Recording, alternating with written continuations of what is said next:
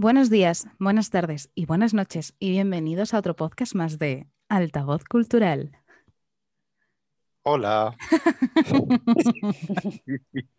Siempre lo empezamos Hoy ha igual. sonado, ha sonado un poquito más serio que otras veces ese buenos días sobre todo, ¿eh? ha sido muy solemne. Será porque es día de inauguración en altavoz y estamos un poquito profesionales más de la cuenta, ¿no? Debe ser. Bueno, hoy tenemos la inauguración de nuestras primeras jornadas poéticas Mariposa y Mujer, nada más y nada menos. Una semana dedicada a la figura de la mujer poeta en todos sus ámbitos, eh, también desde el punto de vista sobre todo ligado a la creación a partir de la naturaleza, de ciertos estímulos como el de la figura de la mariposa, que después trataremos un poquito en más detalle. Y nos acompaña la madrina de las jornadas, que es nuestra querida Marta Castaño. Ya la, ya la, conoceréis mucho por altavoz, por una serie de colaboraciones muy chulas que ha hecho con nosotros, desde Arrebol, su plataforma poética de divulgación de la literatura y la creación artística. Y bueno, eh, la conocemos también en su faceta de editora, en su faceta de amante de las letras en muchos ámbitos. Y también hoy venimos a saltarlo un poco como voz autorizada en cuanto al panorama poético, a la figura de la mujer dentro de ese contexto y bueno, para tener ese punto de vista de lo que pueden ofrecer estas jornadas a todos los interesados que, estéis en, en ellas, en, en, recibirlas y acogerlas. Así que muy bienvenida Marta y muchas gracias por estar aquí y por amadrinar estas jornadas poéticas. Pues muchísimas gracias, eh, Ferki y Ruth, por invitarme una vez más a, a una iniciativa poética como esta. No sé, la verdad es que estoy muy ilusionada y muy agradecida. Y, y, no sé qué más decir, chicos. Pues eso, es que estoy muy contenta de estar de nuevo con vosotros en una actividad literaria.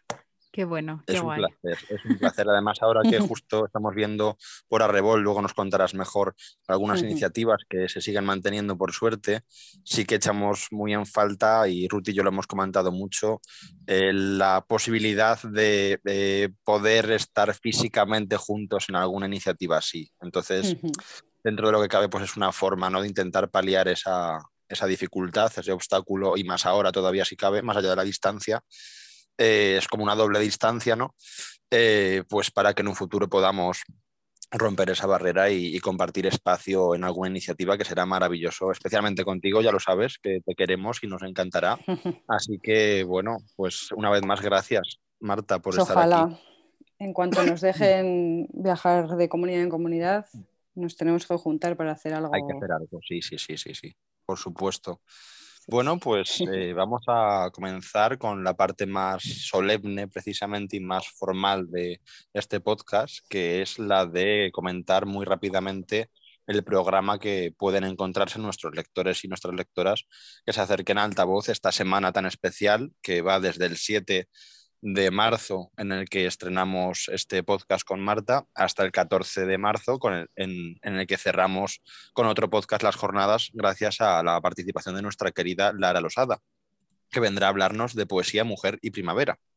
Así que bueno. entre medias, pues una serie de actividades con cuatro autoras más alguna invitada especial que van a hacer las delicias de quienes crean que pueden interesarse por la poesía, por la mujer creadora, por las poetas actuales, todas, y además con publicaciones muy recientes. Y desde el punto de vista también de, hemos querido, para estas primeras jornadas poéticas, eh, relacionarlo especialmente con la naturaleza y focalizarlo en la figura de la mariposa por varios motivos que luego entenderéis mejor. Así que este programa consiste en lo siguiente. Vamos a estrenar el lunes 8 la participación de nuestras cuatro invitadas principales y lo vamos a hacer con las recomendaciones poéticas de nuestra querida Eloísa Cañete Herrera, que nos va a dejar una serie de propuestas literarias que tienen que ver efectivamente con esos poemarios o con esas eh, publicaciones que atañen a escritoras y autoras actuales que tienen mucho que aportar.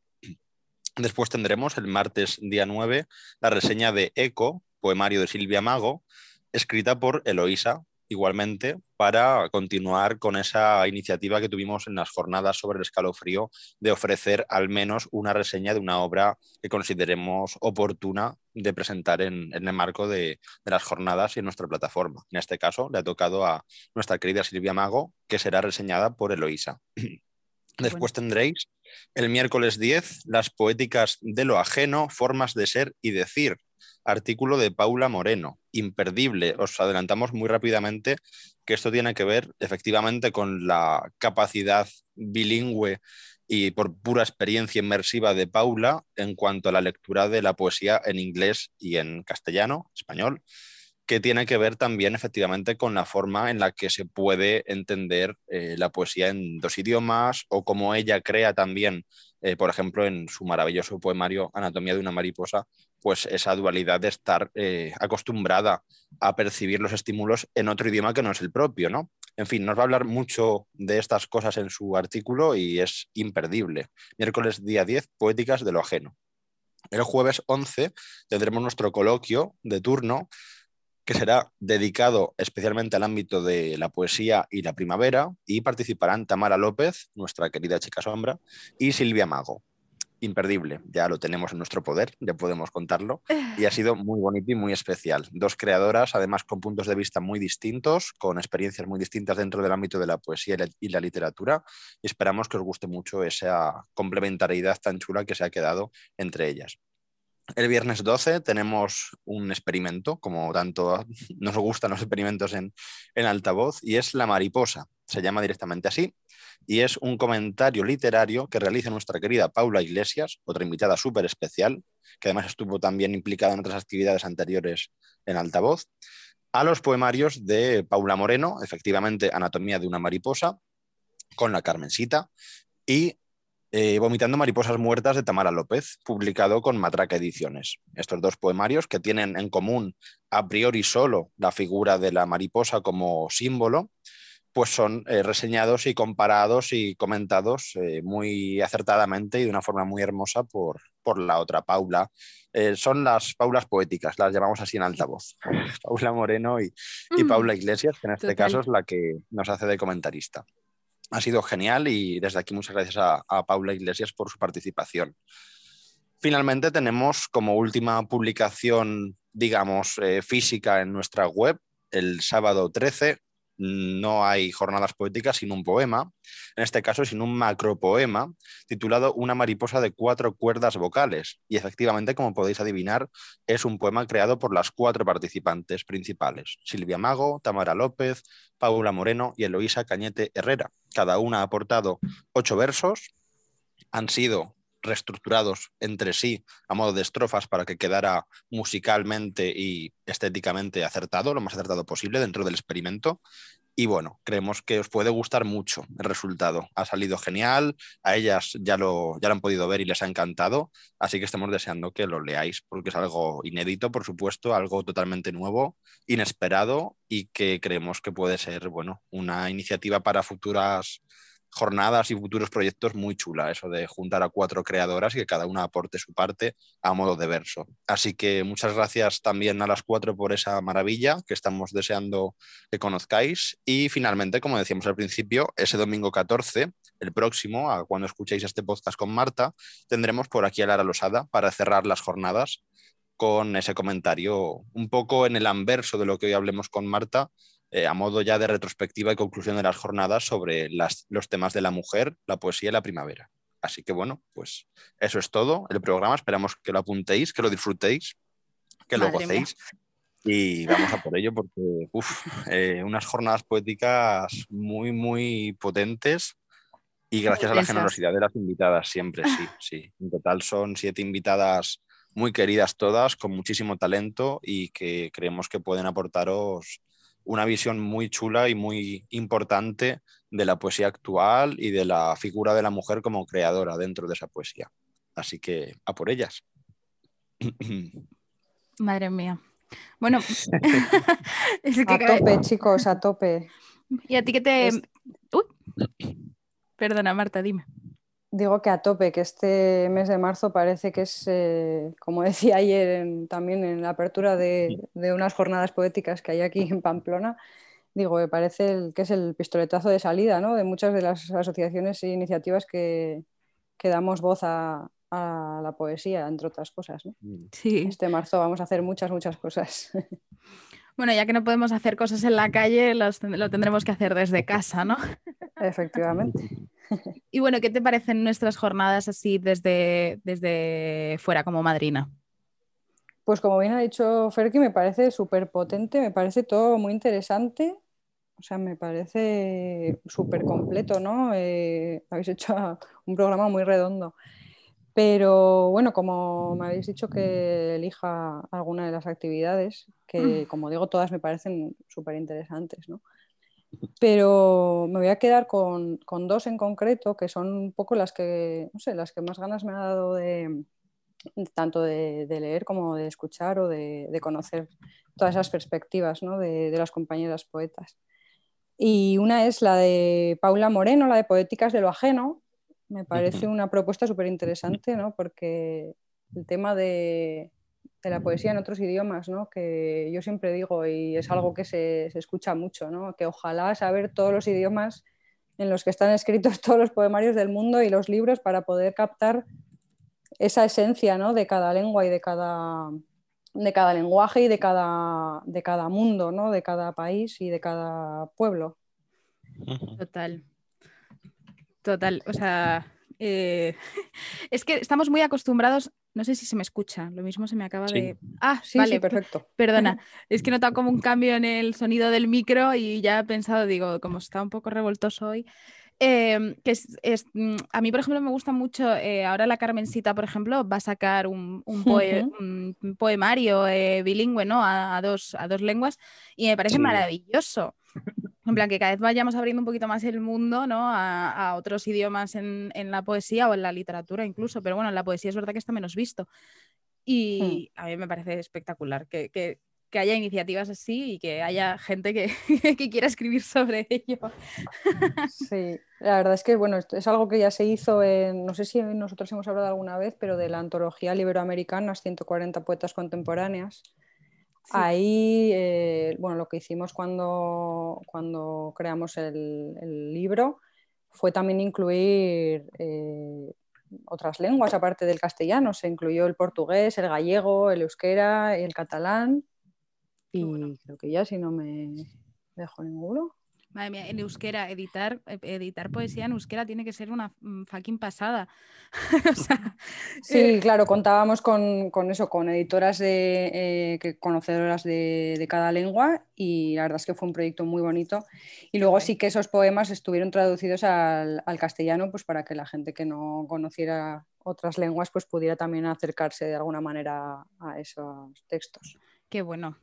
Que bueno, a mí, a mí es que el euskera tiene algo que, que me gusta y me llama y me llama mucho, pero yo sé que es un, es, eh, bueno, es que yo, lo, yo digo que es un idioma, porque es que al final es, es, es algo súper complicado de aprender, para mí me parece lo más complicado de, de, de todos y, y, tiene algo que me llama siempre y es como, luego no entiendo ni papá, pero es que es como, no puedo, tengo que leer, tengo que leer. Tiene una sonoridad y es, es, muy diferente también, porque pues eso, entre las lenguas que he mencionado, al final es la que tiene eh, una raíz diferente, ¿no? Los otros vienen todas del mismo sitio. Exacto, sí, sí, sí.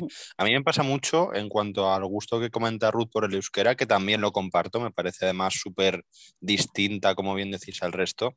Mm. Me pasa con el gallego, eh, que creo que además en concreto para el portugués también, pero creo que para la poesía, para la poesía sobre todo más lírica y sin, sin desmerecer ninguna otra, creo que tiene ese tono Mm, idílico para realmente el ritmo, la suavidad, la sutileza, no sé, aparte de algunos términos, algún, eh, alguna parte de su léxico especialmente bellos de por sí. Y precisamente mm, ya adelantamos que efectivamente hemos avanzado en, esta, en este homenaje que le haremos a Rosalía de Castro en abril y ya hemos podido hablar con la experta y especialista que tendremos, que es María Jesús Lama, maravillosa, que fue Premio Nacional de Ensayo por la biografía que hizo de Rosalía en 2018. Y le preguntamos precisamente esto, el qué nos perdemos o hasta qué punto nos perdemos los lectores que no somos nativos de una lengua, las obras originales de una autora, en este caso como Rosalía, con esa poesía tan maravillosa que tiene en gallego, porque claro, a mí me da mucha envidia mala incluso el decir, bueno, cuando ella escribe directamente, como así hace en muchas obras en castellano, pues no hay filtro, no hay problema. Pero cuando ya tengo que leer algo adaptado al castellano de su gallego original, pues bueno, eh, sí, claro, lo tienes que leer, no te queda otra, pero en fin, eh, por suerte Becker era sevillano y no hacía falta, ¿no? Quiero decir, por comparar, yo disfruto de Becker porque nadie ha tenido que adaptármelo y lo quiero mucho, pero creo que sí que se quedan cosas, efectivamente, como, como bien comentáis, por el camino y creo que es muy necesario, efectivamente, trabajos como el que nos puede presentar Paula en este caso del inglés y el castellano, para ver un poquito qué pasa ahí, en, el, en, medio ¿no? de, una cosa y otra, del, origen y el resultado de lo que te llega para leer, ¿no? Bueno, así es, sí, sí. Y mm, yo quería preguntarte, Marta, eh, vamos a entrar ya en, en cuestión, eh, ¿cómo ves eh, a ver, leñas, me voy a, me voy a formular la pregunta primero en mi cabeza. Eh, ¿Cómo ves a, las poetas de, bueno, eh, a las poetas de hoy en día, a esas mujeres creadoras eh, actuales? ¿Cómo las ves? ¿Cómo ves el panorama? Vale, voy a empezar también diciendo que había dicho que me gustaban dos de las actividades y solo he dicho una. Ah, perdón. Pero bueno, casa perfectamente con esto que vamos a... Vamos, que lo, voy a, lo vamos a hilar bien, ya veréis. Lo otro era el macropoema a cuatro voces, cuatro voces femeninas, ah, ¿no? En este caso. Me apetece un montón eh, leer este poema. Hostia, qué bueno, y, y, ya está, con esto podemos dar por comenzado el, tema de la mujer creadora. O sea que... Y además, eh, perdona que te interrumpa, Marta, yo aprovecho este asalto a, la, a mi querida compañera y directora de Altavoz Cultural para decirle que algo habrá que hacer con ese macropoema. Quiero decir, yo mm, veo maravilloso que vaya a salir en la web por ese día tan especial de las jornadas, el sábado 13, pero hay que inventarse algo con ese poema. O sea, en algún sitio tiene que estar. Yo ahí te lo dejo, mm, sin eh, compromiso. pero es un poema, un poema inédito de cuatro poetas maravillosas que ha quedado precioso. Hago bolsas ahora mismo. Si tú me lo pides. No, es que Quiero decir, yo sé que no da para hacer, por ejemplo, un fanzine, ¿no? Porque es que es una bolsas, fanzines. No, yo te hago bolsas. Yo hago bolsas. Yo lo digo ya desde aquí. yo me acabo de meter, me acabo de meter un berenjenal.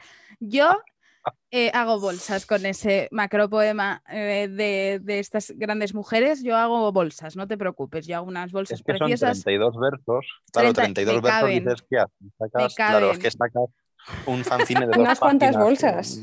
claro, claro. de ahí te salen un montón de bolsas. Total. No, pero yo me, me, comprometo a hacer bolsas eh, con el poema.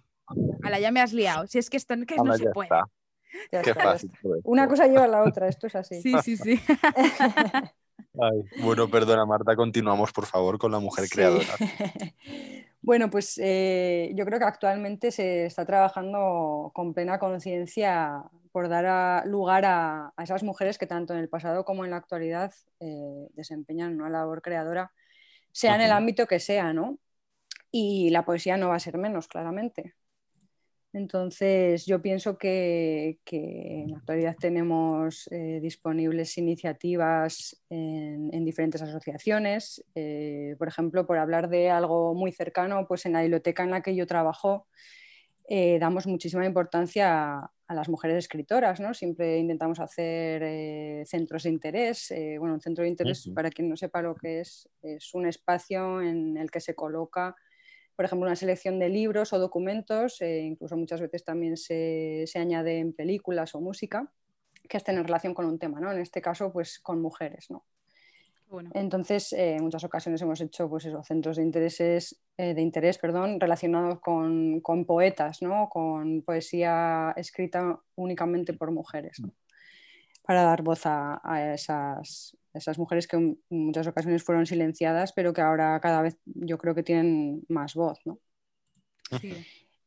Eh, yo qué sé, por ejemplo, por citar algunas iniciativas o, editoriales que también basan su trabajo en publicar sobre todo únicamente a mujeres, algunas hemos hablado en el rato anterior, pero una, por ejemplo, sería Índigo Editoras, eh, que ahora sería Casa Índigo, eh, luego, pues la Carmencita, obviamente, que tendremos una, eso tendréis, vaya, a una de sus autoras en, en estas jornadas de, mujer y poesía.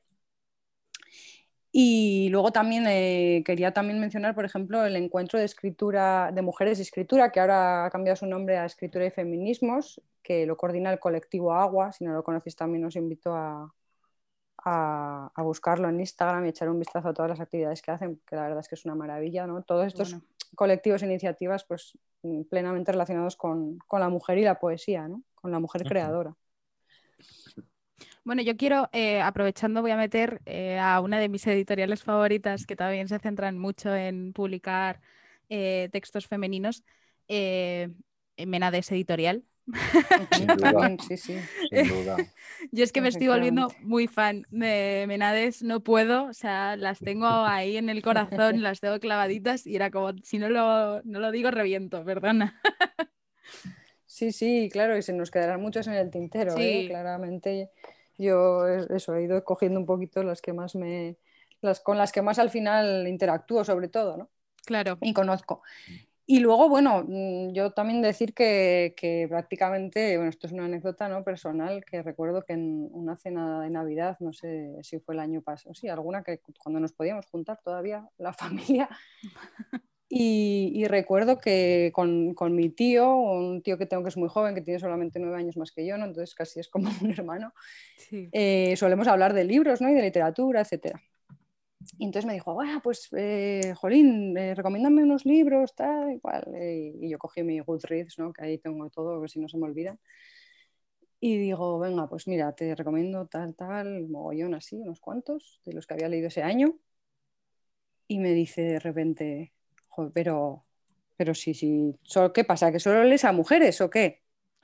Y yo, mm, pues mira, no, no, sé si había sido nunca consciente, pero debe ser que llevo una larga temporada efectivamente leyendo prácticamente solo autoras, sí, sí.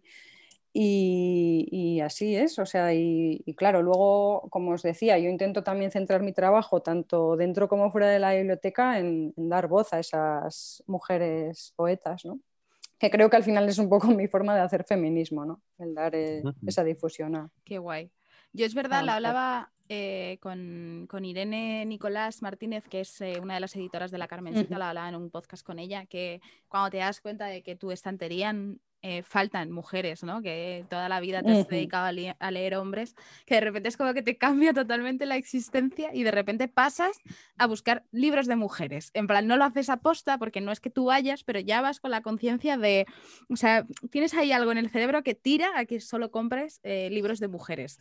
O, o, que te dé más por leer, que si tienes un, un Becker o una Rosalía, que tienes por la Rosalía, ¿no? Que digas, me voy a comprar el libro de, de una mujer. No sé, es, al final tienes ahí la conciencia conciencia de decir, tengo que leer más mujeres, obviamente estamos súper invisibilizadas todo el rato, ¿no?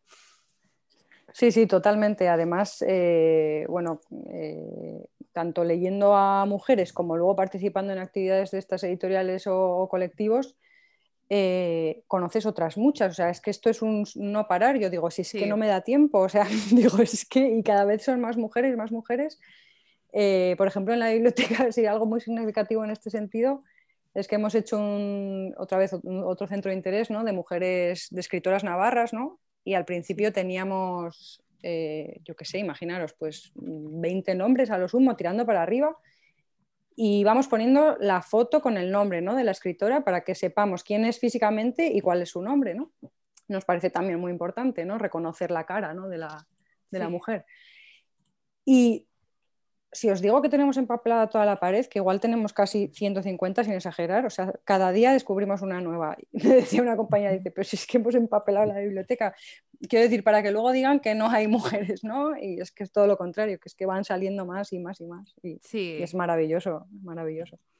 Sí, a, nosotros nos pasa además en altavoz, efectivamente con Menades nos pasa mucho que basta que comentamos algún libro, que mm, decidimos hacer alguna actividad con ellas, en concreto sobre alguna obra que sacan y demás, que hay muchas que nos llaman la atención y que nos gustan, y descubrimos luego la siguiente, o sale la última novedad, o y tal, al final dices, pues me traigo a Menades a casa, ¿no? Porque eh, nos pasa también mucho y ya eh, al margen de lo que es el, contexto específico, pues nos pasa mucho con Bala Perdida también. Bala Perdida, un beso para Lorena desde aquí. Eh, empiezas con el catálogo, te gusta algo y luego lo siguiente también, entonces empiezas a sumar y, y es tremendo. Y yo a lo que decíais sí que quería aportar que a mí me está ocurriendo mucho desde hace bastante tiempo ya, más de lo que pensaba, porque justo hoy ordenando la biblioteca me he dado cuenta de que las, pues no sé, el 90% por lo menos de autoras de género, específicamente terror, que leo son mujeres. Hmm. Y, pero a unos niveles, mm, vamos, lo mejor que se puede leer ahora mismo, bajo mi humilde punto de vista, eh, en el género en concreto. O sea, unos nombres, unas obras, mm, más allá de que estén premiadas o no, pero coincide que muchas de ellas lo están a un nivel internacional. Eh, o sea, una capacidad mm, espectacular para transmitir. Hmm. No sé, a mí me, vamos, me ha fascinado eh, darme cuenta hoy de esto porque precisamente me pasa un poco eso, inconscientemente yo no sé hasta qué punto ahora mismo voy a una editorial de terror a buscar una obra y por lo que sea, si veo que hay dos novedades y una de ellas está escrita por una mujer, sabiendo el alto gusto que tengo ahora mismo por el terror en, esas coordenadas, pues probablemente prefiera leer, no sé si solo, pero sí primero eh, el libro que está escrito por una mujer. No por nada, insisto, no es una cuestión a lo mejor ya de elección voluntaria por un motivo literario, porque estrictamente literario no creo que sea eh, solo, pero sí que coincide que el gusto por el género de terror ahora mismo eh, me ha llevado a, descubrir un mundo de autoras mm, espectacular, unas voces mm. increíbles. Desde aquí también reivindicarlo, porque es verdad que estas son jornadas poéticas, ya el escalofrío ya pasó, pero sí que inevitablemente están conectadas, como podéis imaginar, las, ambas iniciativas de las jornadas, el escalofrío por una parte y la poesía por otro en este caso, pero sí, eh, la iniciativa es esa, dar voces tanto en la literatura de género como en la poesía, que son además ámbitos literarios normalmente un poquito más denostados o más injustamente tratados muchas veces por, lo que es el, el medio general, ¿no? que en la literatura de terror está un poquito más marginada que otras y la poesía comparativamente la narrativa, pues siempre ha estado también más denostada, ¿no? Entonces, bueno, eh, esa es la finalidad última de las jornadas, efectivamente, el dar esa voz, esa altavoz a, a las autoras que bien lo merecen y que tienen un, talento y una calidad que aportar espectaculares. Mm. Y en este caso, además, Marta, sí que en estas jornadas queríamos ligarlo, eh, por tener así un poquito eh, una simbología inicial con la que poder acotar también un poquito el, el fenómeno ¿no? Eh, poético, porque claro, al final te pones a hablar de poesía, de temas, de, de, circunstancias, de escritura de cada una y pues puede ser interminable, aunque bien que tenemos la intención de que sean las primeras jornadas poéticas de unas cuantas, por lo menos, pero sí que hemos elegido la naturaleza para esta primera ocasión, además coincidiendo con marzo, con la llegada de la primavera, con la esperanza de que todo esto mejore un poquito, ¿no? Haciendo un poquito la metáfora de, volver a florecer y a que salga el sol y demás. Entonces, eh, queríamos preguntarte ¿Qué opinión te merece esa decisión? Eh, porque además también eh, te confesamos que mm, lo estuvimos meditando a raíz precisamente de encontrar un motivo justificado y estuvimos releyendo el maravilloso fanzine 2 de Arrebol dedicado al viento. Porque claro, nos maravilló, en fin, ¿qué vamos a decir? Y claro, eh, nos costó mucho elegir la naturaleza porque había varios temas sobre la mesa, pero luego no nos costó tanto porque veíamos que era un, ámbito precioso para dedicar estas primeras jornadas y bueno, queríamos consultarte como madrina.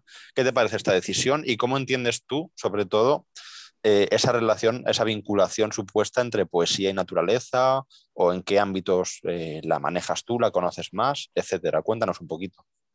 Vale, bueno, pues mira, eh, yo creo que la naturaleza, vamos, es que es la temática por excelencia de la poesía, ¿no? O sea, es un tema también muy amplio del que se puede hablar muchísimo, ¿no? Yo creo que la naturaleza ha sido siempre una fuente de inspiración poética. Es que a cualquier lado que mires, eh, pues un árbol, lo que decís, pues una mariposa, una hoja cayendo, el sonido del río, ¿no? El mar, no sé, es que cualquier cosa que tenemos alrededor es, puede ser naturaleza y nos puede inspirar. A mí personalmente lo que más me inspira de la naturaleza es que tiene una doble cara que a veces se nos olvida. Y creo que en esa doble cara también se puede encontrar lo poético, aunque quizá no sea eh, lo más bello. ¿no? Yo qué sé, por ejemplo, nos sentamos frente a la naturaleza y la idealizamos a veces, ¿no? el típico eh, locus amenus de, de, toda la vida. Pero a veces no contemplamos esa cara que está oculta o que incluso igual queremos ocultar porque casi siempre es una cara cruel, pero a mí esa cara cruel es muchas veces la que más me remueve y, me anima a crear, en, mi caso, cuando, cuando escribo poesía. Y bueno, como decíais, pues eso, en el fanzine eh, Arrebol 2 eh, elegimos también un motivo de la naturaleza, como puede ser el viento. Y, en el primero también se habló mucho de, la Arrebol como tal, ¿no? que también es otro motivo natural, ¿no? un, ocaso, un amanecer, ¿no? esos colores que nos brinda el, cielo en esos momentos. Y, bueno, hilando con ese tema de, de la crueldad, ¿no? de la naturaleza, eh, quería contaros pues, que leí hace no demasiado eh, el libro, se llama Una temporada en Tinker Creek, que es de Annie Dillard, que fue editado por Errata Naturae en su colección Libros Salvajes. Ahí, bueno, mm, vamos, es una colección que os recomiendo encarecidamente porque es una maravilla todo lo que han editado. ¿eh? Y, bueno, en ese libro se cuenta lo bello de la naturaleza, porque es una, eh, bueno, ah, es una experiencia eh, propia de la autora, ¿no? que se fue a vivir ahí en medio de la naturaleza, en, Tinker Creek, en, creo que si no me equivoco era en Estados Unidos. Y eso, en ese libro se cuenta lo bello, ¿no? Lo bello de la naturaleza, pero también y sobre todo lo, lo cruel, que impacta, pero como decía, también puede inspirar, ¿no? Y, algo que, recuerdo, que además que sale en las primeras páginas, una de las primeras experiencias que, ella describe en el libro, es cómo una especie de chinches acuáticas se introducían, además lo contaba con todo lujo de detalles, detalles, se introducían dentro de las ranas y poco a poco se las iban comiendo desde dentro, ¿no? O sea, es una imagen como muy potente, ¿no? Sí, sí. Yo dije, yo me quedé de esto que tienes que cerrar el libro un poco, que dices, ay Dios mío, estoy leyendo, ¿no? Qué, qué truculento. Pues no sé, me parecen como imágenes muy, muy inspiradoras, ¿no? Eh, como digo, me impactó muchísimo y me hizo pensar que, que, la naturaleza, porque yo igual también venía de esa imagen idealizada, ¿no? pues eso, que la naturaleza no solo contiene lo que catalogamos como bello, sino que no es, no solamente un lugar idílico, ¿no? que no, la inspiración no solamente puede venir de ahí, sino que, también contiene mucho más. Y que a veces también la vida en el campo no es una vida fácil, como muchos pueden pensar, sino todo lo contrario. ¿no? No sé. Ostris, es que eh, Joder, es que me vienen, me, vienen recuerdos eh, de podcasts anteriores. Hablábamos también con Irene, que, acaba, que se acompaña de Mario hace poco, hablando también de espigas y olivos, de la naturaleza y tal.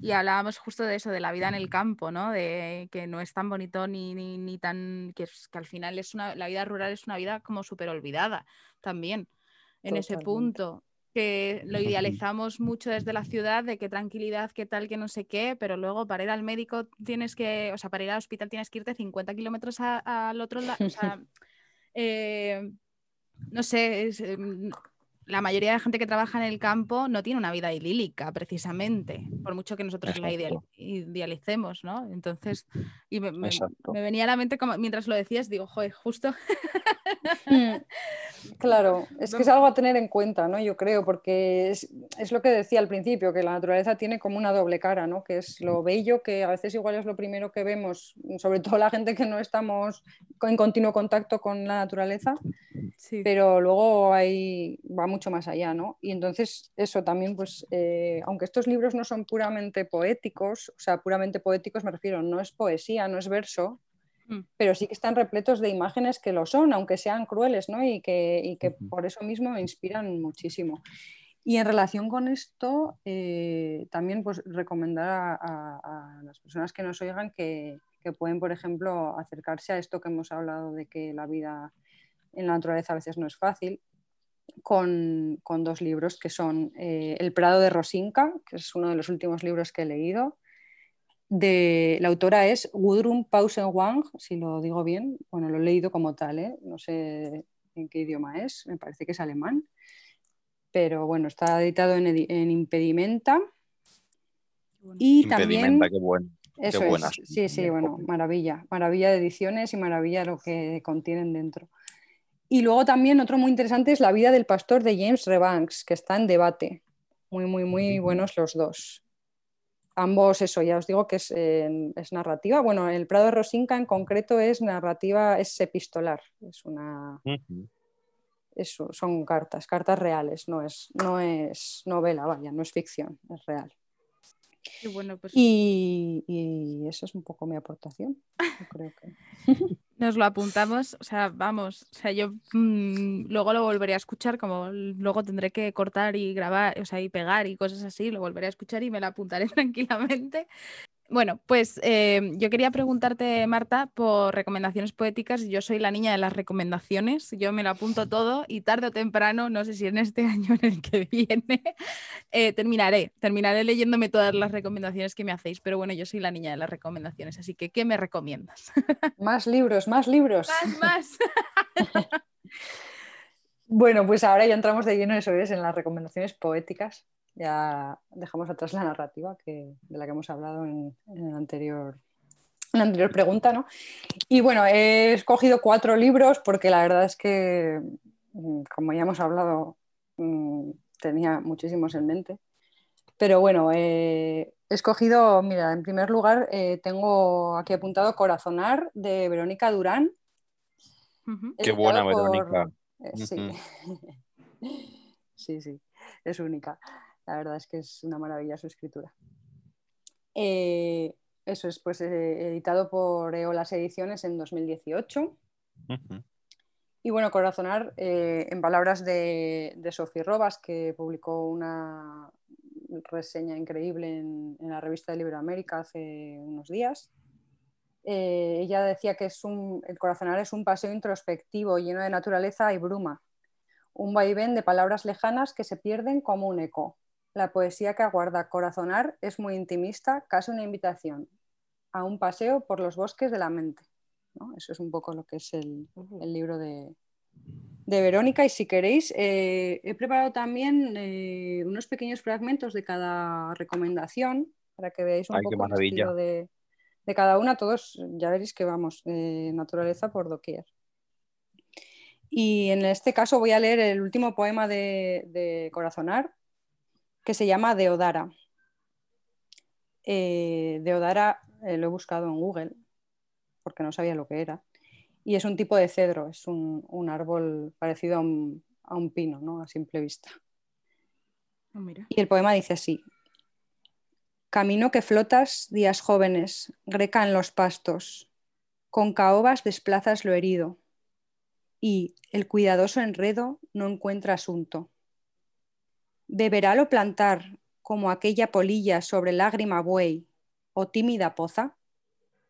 ¿Sabrá corregirse, recuperar el hallazgo, abejorro en la rémora del perdón? Camino amplifica el gorjeo del alma. Camino que arguyes caminitos. Este es el poema que cierra el poemario Corazonar de Verónica Durán que me trago es súper visual sobre todo, ¿eh? tiene, un, tiene un poder eh, de imagen bestial. O sea... Las imágenes que trabaja Verónica, sí, sí, son, son muy, muy, muy especiales además. Son, me parece una poesía muy, muy diferente, muy incluso surrealista, ¿no? En muchos, sí, completamente sí. Sí, además un poquito lo que decías Marta antes, hablando de la doble cara de naturaleza, a mí me ha traído precisamente eso, que probablemente las imágenes que ha elegido no son las que a priori tendríamos, como bien decías antes, de la naturaleza, ¿no? A nivel incluso de la selección de animales, de seres y del contexto de cómo lo narra y cómo lo liga a esa introspección o a ese intimismo, eh, no es a lo mejor tan, ¿cómo decirlo?, tan lumínico el poema. Como cabría esperar a priori de un poema con, con motivos naturales, ¿no? Y por eso me ha gustado tanto. Creo que hay un contraste tremendo, incluso bastantes partes oscuras. Y vamos, me parece de un poderío poético impresionante. Sí, yo creo que Verónica trabaja mucho esa naturaleza real, ¿no? Ella vive eh, en Galicia, en un pueblecito junto al mar, y, la verdad es que tiene un dominio de, bueno, de, todos los detalles ¿no? que va eh, viendo en cada paseo que ella, por ejemplo, da por, por la zona. Y cosas eso, habla de, lo cruel de la naturaleza o de detalles pues como esa polilla sobre la lágrima buey, ¿no? De, un buey, ¿no? Que es una cosa tan pequeñita, ¿no? y a la vez parece que incluso, pues lo que dices, Perky, que no es algo que dirías, ay, qué bonito, qué bello, ¿no? claro. Y sin embargo lo ha cogido como un motivo evocador, ¿no? sí, sí, tal cual. Y además, eh, lo cual no está reñido porque, eh, bueno, para no confundir los términos, sí que es cierto que no conviene eh, meter el mismo saco lo bello y lo estético. A mí me resulta tremendamente estético, el poema en sí me parece una preciosidad y no tiene nada que ver con que la imagen evocada, efectivamente, como bien dices Marta, sea bella en ese sentido más eh, idílico, ¿no? Para nada. Y sin embargo es un poema que te llega probablemente con más fuerza, a, mi humilde punto de vista, que otros que, eh, y de esto hemos hablado precisamente también en, en, el coloquio con Silvia y Tamara, en cuanto a los motivos típicos de la naturaleza. Y me alegra mucho que hayas introducido en este podcast de inauguración este concepto que estamos tratando tanto de, y además ahora con, ya en el ámbito práctico y empírico de, la poesía de Verónica, de la otra cara de naturaleza, porque efectivamente ellas en ese coloquio, ya lo, ya lo verán nuestros oyentes, eh, hay una parte muy interesante sobre esto y sobre la huida eh, consciente o inconsciente de las típicas imágenes de siempre, ¿no? Eh, pues el sol, las flores, la primavera y poco más, lo, lo bonito. Hmm. Y ellas efectivamente, eh, de hecho hay una cuestión que tiene que ver también con la parte fantástica de la naturaleza, van más allá y es muy curioso descubrir cómo crean ellas eh, muchas veces desde, sin adelantaros mucho, desde eh, esos rincones que, por ejemplo, ahora nos, mm, nos, has traído con la poesía de Verónica, que son más oscuros de la naturaleza. Y ha sido, esta, vamos, creemos que en ese sentido las jornadas también pueden servir para dar un poquito de, arrojar un poquito de luz precisamente a esa otra parte de la naturaleza que a priori está también muy escondida, porque además tenemos la sensación muchas veces, y no queremos adelantar mucho en el debate, ya habrá tiempo, pero sí que eh, parece que muchas veces vende o gusta más o tiene más éxito incluso a nivel ya desde un punto de vista comercial probablemente y despectivo, con todo respeto, eh, esa imagen luminosa, ¿no? pues probablemente, no sé, tú promocionas un poemario eh, súper chulo y bonito y a lo mejor vende más que tenga un ramo de flores, un ramo de rosas, que no que tenga un pozo, un pozo construido de forma natural en mitad de un espacio abierto, ¿no? Por ejemplo. Y sin embargo, pues eh, no tiene por qué ser para nada mejor o más acertada la, la, imagen de las flores, ¿no?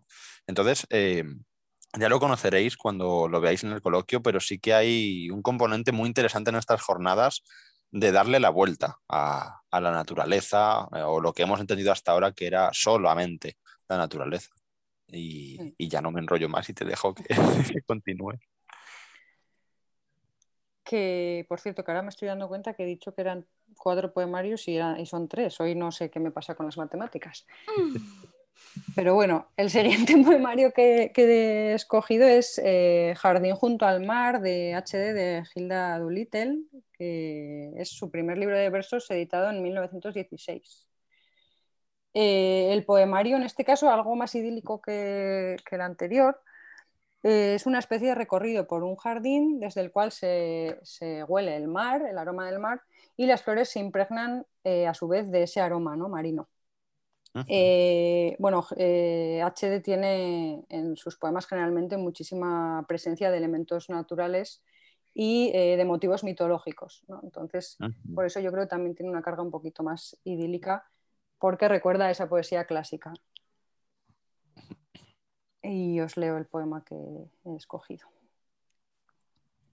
Dríades que habitan los bosques, nereidas, que moran en húmedas cavernas, por todas las hojas blancas del olivo y las primeras rosas, y guirnaldas de hiedra, con sus bayas doradas, que ella llevaba a vuestros altares. Dadme ahora la madura fruta de la Arcadia y vino de Asiria, para calmar su fiebre. La luz de su rostro cae, cae de su flor, como el jacinto en un valle lejano, perece sobre la hierba quemada.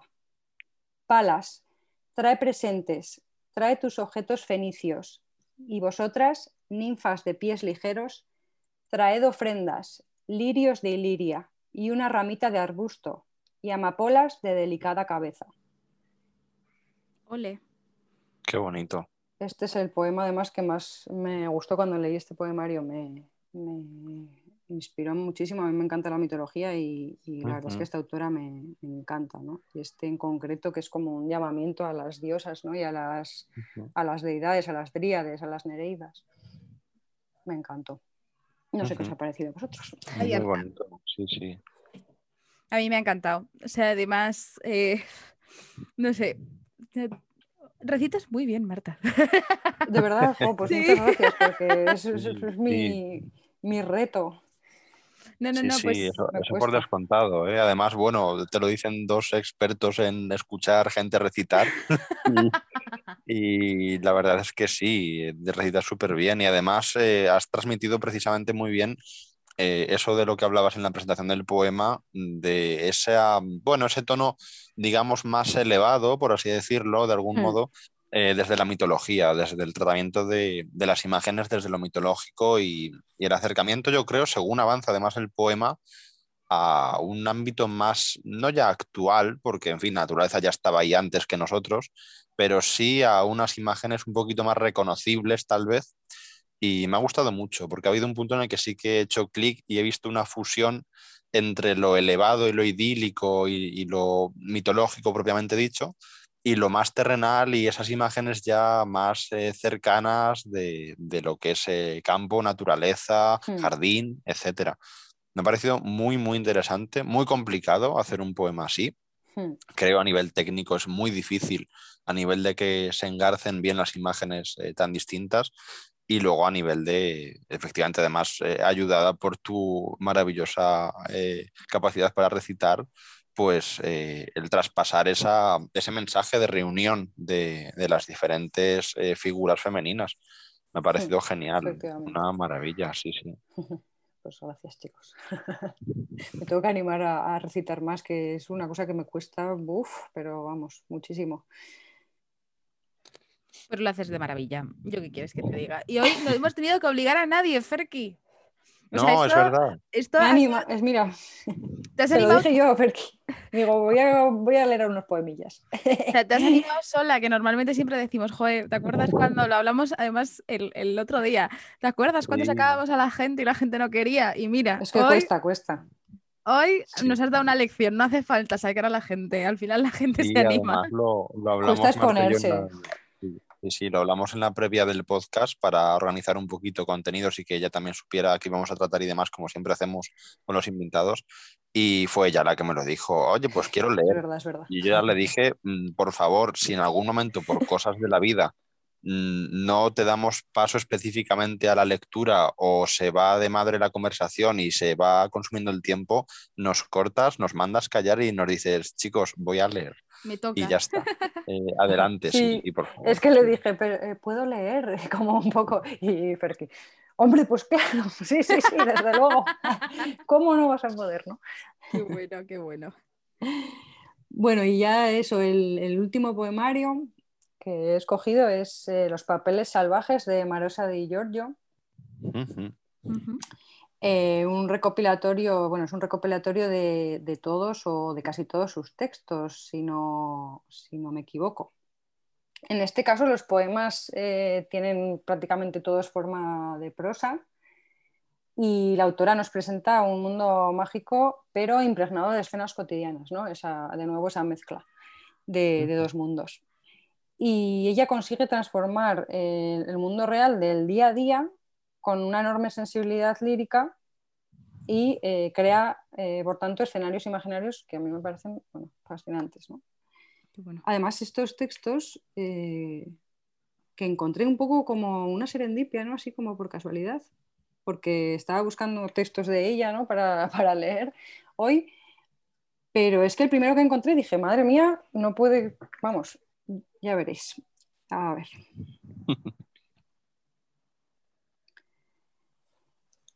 A veces, en el trecho de huerta que va desde el hogar a la, alcoba, se me aparecían los ángeles. Alguno quedaba allí de pie en el aire como un gallo blanco, o su alarido, como una llamarada de azucenas blancas como la nieve o color rosa. A veces, por los senderos de la huerta, algún ángel me seguía, casi rozándome. Su sonrisa y su traje cotidianos se parecían a algún pariente, algún vecino, pero aquel plumaje gris siniestro cayéndole por la espalda hasta los suelos.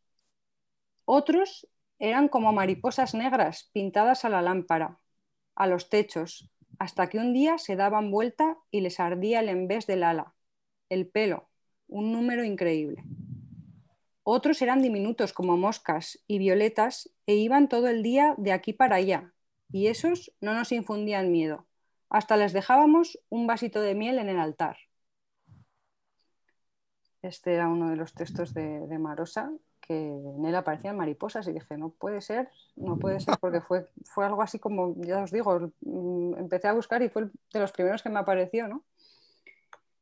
Qué bueno. Y, y si, si, me permitís leer el último, que también Sí, es de Marosa, pero creo que también nos va a dar como, eh, vamos, la esencia de lo que son, yo creo, la- las jornadas que habéis preparado. Y leo. Bajó una mariposa a un lugar oscuro, al parecer de hermosos colores, no se distinguía bien. La niña más chica creyó que era una muñeca rarísima y la pidió. Los otros niños dijeron, bajo las alas hay un hombre. Yo dije, sí, su cuerpo parece un hombrecito, pero ellos aclararon que era un hombre de tamaño natural. Me arro- me arrodillé y vi. Era verdad lo que decían los niños. ¿Cómo cabía un hombre de tamaño normal bajo las alitas? Llamamos a un vecino. Trajo una pinza, sacó las alas y un hombre alto se irguió y se marchó. Y esto, que parece casi increíble, luego fue pintado prodigiosamente en una caja. Este era el, el último texto que quería leer, que me parece genial. es Qué maravilloso. chulo.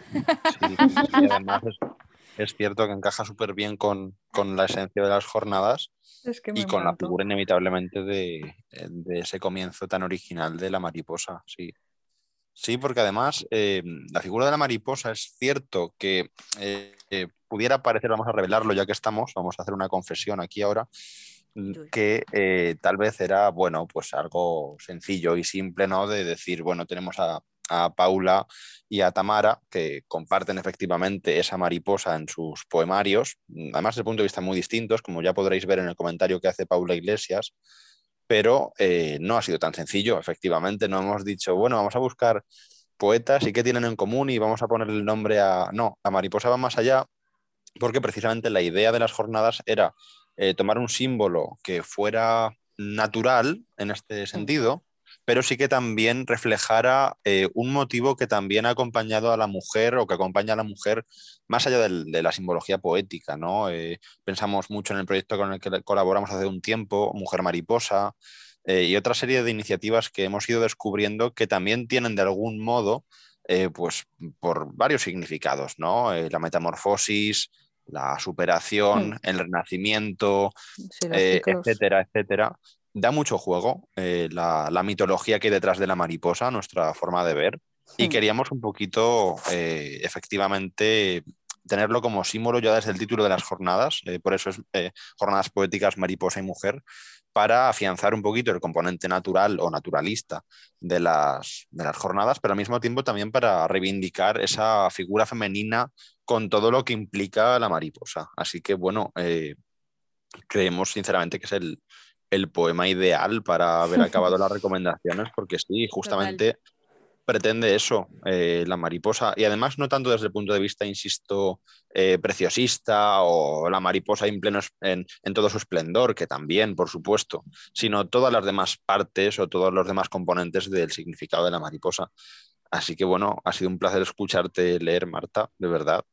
Y, y apuntamos muy fuerte las recomendaciones, eh, Ruth, y la primera, y nuestros oyentes después. Sí. Yo vamos, yo, yo aquí con, con la libreta en la mano, en plan diciendo, madre mía, se me acumulan las recomendaciones. Yo también. la Menos gente mal no que solo he elegido pero- tres. Menos mal que solo he elegido tres. La gente no nos cree, pero sí, sí que tenemos. Yo literalmente, o sea, si queréis, vamos, no, no porque los oyentes no lo van a ver, pero Fotos en Instagram de las estanterías de libros por leer. Madre Ah, eso mía, también, eso No, también, no. sí, pero Reto. yo me refería sobre Se me todo cae. a se me cae la cara de vergüenza si tengo que enseñar todos los libros que tengo por leer. el montón pendiente, sí, sí. Ay, Dios.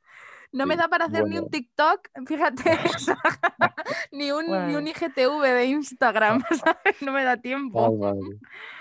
Pues eh, además de apuntar las recomendaciones, Marta, sí que también queríamos apuntar eh, para concluir estas esta maravillosa inauguración de las jornadas contigo, apuntar aquellos proyectos en los que estás implicada tanto individual e mm. independientemente como dentro del concepto de todo lo que tratáis en Arrebol, que son muchas iniciativas y muy chulas, y en general, pues todo lo que puedas aportarnos en cuanto a tu vida literaria y profesional próximamente, porque también queremos saber en qué te vas a mover estos próximos meses y para poder seguirte de cerca como siempre hacemos.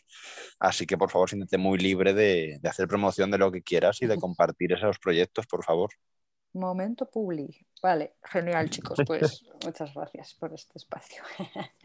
no, voy a comenzar un poco hablando de, todo lo que tenemos eh, programado para en Arrebol, vaya, eh, a lo largo de, los próximos meses. Eh, bueno, ahora en marzo abrimos la semana pasada una pequeña convocatoria para, para que quien quisiera se sintiera libre de contactar con nosotras para para presentar su poemario. Queremos presentar poemarios de, reciente publicación. Qué bonito. Qué bueno. Eh, claro, ahora el, tema de las presentaciones se ha complicado bastante, ¿no? Los espacios eh, entre que en muchos sitios ni se pueden hacer, eh, vamos, reuniones ni nada y, y, en otros, pues muchas veces al final eso, que está el tema complicado. ¿no? Entonces decidimos que, como hemos hablado antes, pues teniendo la posibilidad de, las redes sociales, ¿no? de, tener unos espacios que, aunque son virtuales, muchas veces convocan a, muchas personas. Total. Pues pensamos que sería una, buena idea, ¿no? Dar un poco, al final es un poco nuestro objetivo, ¿no? En Arrebol dar, dar voz a, esas eh, voces que, que están empezando o que han publicado recientemente o que les apetece simplemente pues, participar en, y compartir, ¿no? compartir sus escritos. Y entonces lo he dicho, son unas presentaciones de, poemarios de reciente publicación. Eh, va a ser a lo largo de diferentes fechas, las tenéis todas en nuestro perfil de Instagram, que es Arrebol Poesía. Eh, la primera será este domingo 7 eh, a las 7 de la tarde, que comenzaremos con Alicia Luzao, que publicó recientemente su segundo poemario, El Circo Volador. Y después, pues a lo largo de varias fechas en marzo, eh, haremos sus presentaciones con diferentes eh, escritores y escritoras. Yo quería decirte, eh, metiendo un poco de baza con Arrebol, me encanta la nueva identidad corporativa que, tenéis. Que te di, bueno, te di, te di la. O sea, te, dije que me encantaba por Instagram, te lo digo en persona, o sea, el cambio, que, aunque es, es, es algo muy fino el cambio, por decirlo de alguna manera, que no es, eh, no es muy abrupto, pero a mí me ha gustado mucho ese pequeño toque que le habéis dado ahora otra vez para renovar.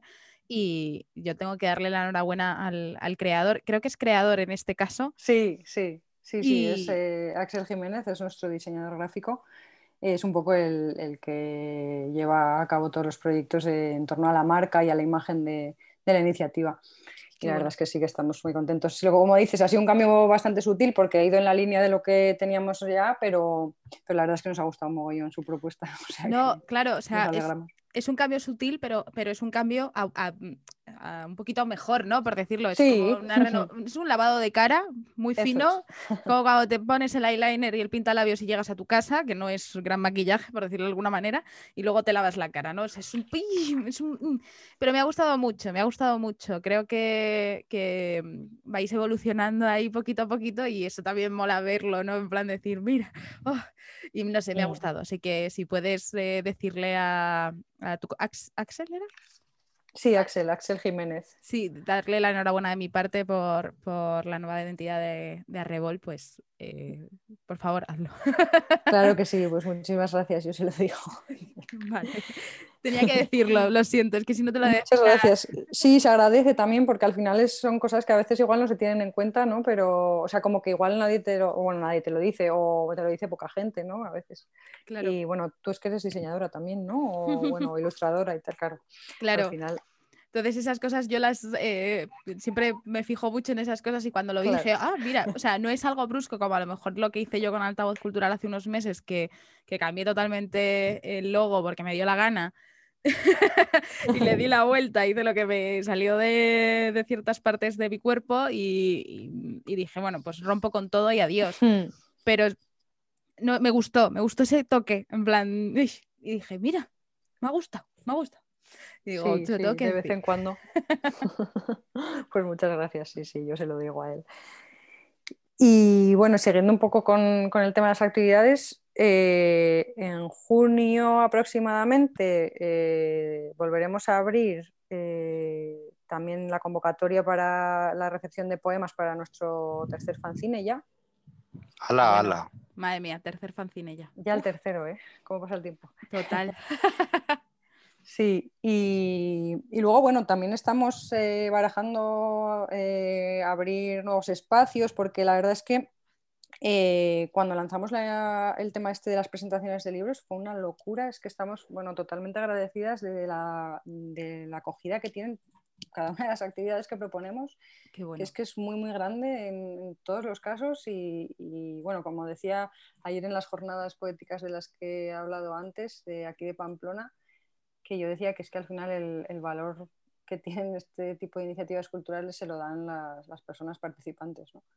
Así que estamos pues, totalmente agradecidos y pensando en abrir pues, esos nuevos espacios para, presentar poemarios, que vimos que era algo como que, la gente está muy animada y, muy, algo muy necesario, por lo que hemos hablado antes de que, ahora mismo presencialmente está la cosa complicada. Sí.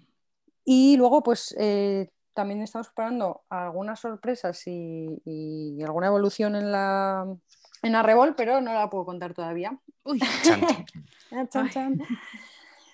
Pero bueno, en, redes iremos eh, eh, actualizando todo y avisando de todas las novedades.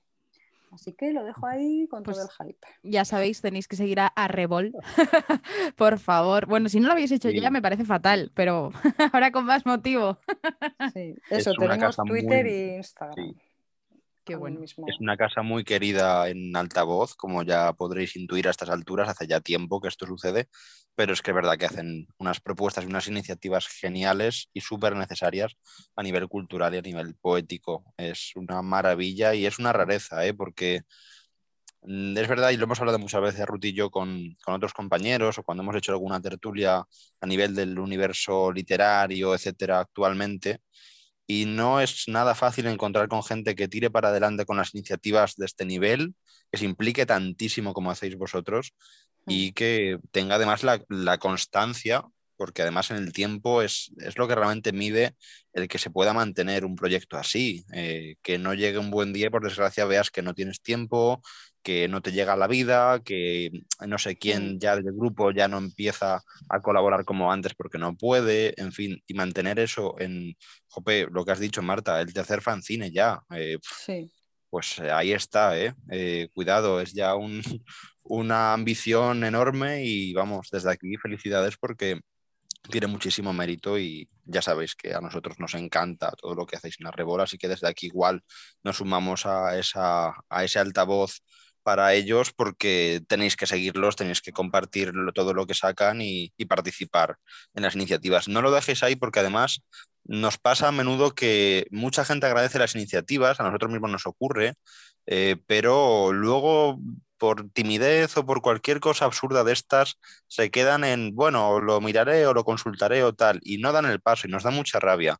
Entonces, Arrebol es una casa súper bonita, mm. súper eh, meritoria, que merece mucho la pena colaborar con ellos y participar de sus iniciativas. Y no lo desperdiciéis, de verdad. Es una muy buena oportunidad y una muy buena ocasión. Así que a tope con Arrebol desde aquí también.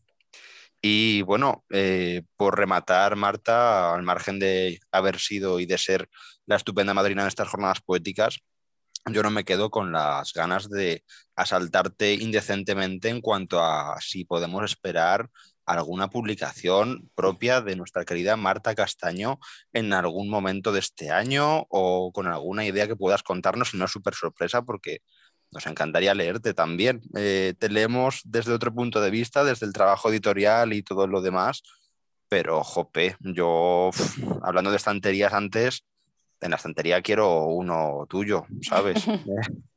o sea, en fin, no te quiero meter en un, en un compromiso ni en un problema, pero cuéntanos qué tienes por ahí o porque te hemos podido leer además este año también una antología súper bonita que salió. Eh, ¿Con quién fue precisamente? Con... con Índigo. Em, eso es, con Índigo, efectivamente. Y Jope, pues bueno, además aprovechando que también que tenemos estos días, eh, para cuando escuchéis este podcast ya habréis leído la, reseña y el coloquio de la antología hogareña de la Carmencita, que es preciosa. Pues eh, bueno, eh, barriendo en este caso para casa contigo, también nos encantaría conocer la parte de autora, así que ¿qué nos puedes contar si es que hay algo? Sí, mira, eh, como dices, eh, recientemente eh, aparecieron mis textos en los diarios de encierro, que se llamó, una antología que, realizaron las chicas de Índigo Editoras, en la que estamos más de 50 mujeres. es una recopilación de diarios íntimos, como digo, eso, de mujeres durante el confinamiento del año pasado por estas fechas. ¿no? Y la verdad es que son testimonios muy, muy interesantes que os animo a leer. Además está en su página a un precio prácticamente simbólico. Es, eh, una edición digital. Y, es lo que digo, vaya, está como, son tres volúmenes que se pueden adquirir por, vamos, por un precio, como digo, simbólico. Y es eso, eh, bueno, es mi, última eh, aparición en el mundo literario. Y lo siguiente ya es, me cuesta mucho hablar de esto, ¿eh? hablo, es lo que decís, ¿eh? hablo muy fácil de, los proyectos y las iniciativas y luego me cuesta un montón hablar de mí. Pues eh, enseguida saldrá mi primer poemario. Toma ya.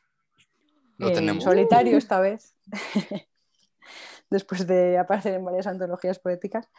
mi primer poemario que va a estar editado por Versátiles Editorial. Toma ya. Toma ya. Y si no sale, vaya, pues en unas semanas, enseguida tiene que salir, marzo o abril. Y el título es eh, Diáspora de la Mujer Pájaro. Como veis, también los motivos naturales al tope, y, eso, no solo en el título, ¿no? sino que dentro también la, la inspiración de la naturaleza está ahí. Y esa es eh, la siguiente publicación en solitario que voy a tener. Y después también estoy trabajando eh, en otro proyecto colectivo, que es un fanzine eh, que estoy escribiendo con, Alicia Luzao.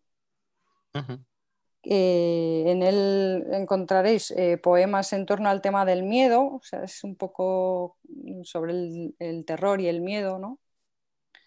Y eso me estaba acordando porque como antes has hablado del género de, terror, ¿no, Ferki? Pues esto también lo puedes también añadir a tu estantería cuando salga. que además de dos mujeres.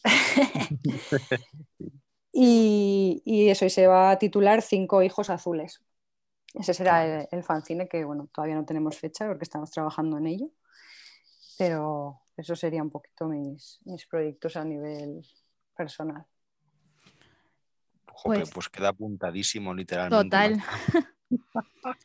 Pero eh, enhorabuena, joder, eh, vienen proyectazos al final, ¿eh? Muchas cosas, muchas cosas. joder, pues eh, nos alegramos un montón, ya sabes que en cuanto saques el poemario lo tengas, te toca entrevista en altavoz cultural, ya lo sabes, y reseña. Yo os aviso. Y con el fanzine, pues más de lo mismo. O sea, es que esta es tu casa, ya lo sabes. Pues lo mismo digo, chicos. La verdad es que, como, como ha dicho Fergie antes, eh, Arrebol quiere ser también eso, un hogar, una casa mm, con las puertas totalmente abiertas, que es lo que queremos, y, también un altavoz, ¿no? valga la redundancia, de, esas voces poéticas del panorama actual y para vosotros también, desde luego, o sea, las puertas totalmente abiertas y cualquier colaboración me avisáis y aquí estamos. Muchas gracias, Marta, genial. como siempre. Muchísimas gracias y muchas gracias por amadrinar estas jornadas poéticas Mariposa y Mujer y a nuestros oyentes, pues lo dicho, que las disfrutéis muchísimo, que es solo el comienzo de este maravilloso podcast, que ya habéis visto lo potente que ha sido con Marta, así que a esperar unas jornadas igual de potentes y a disfrutar mucho. Un abrazo enorme para todas y todos y una vez más, muchas gracias, Marta. Muchísimas gracias. Muchas gracias.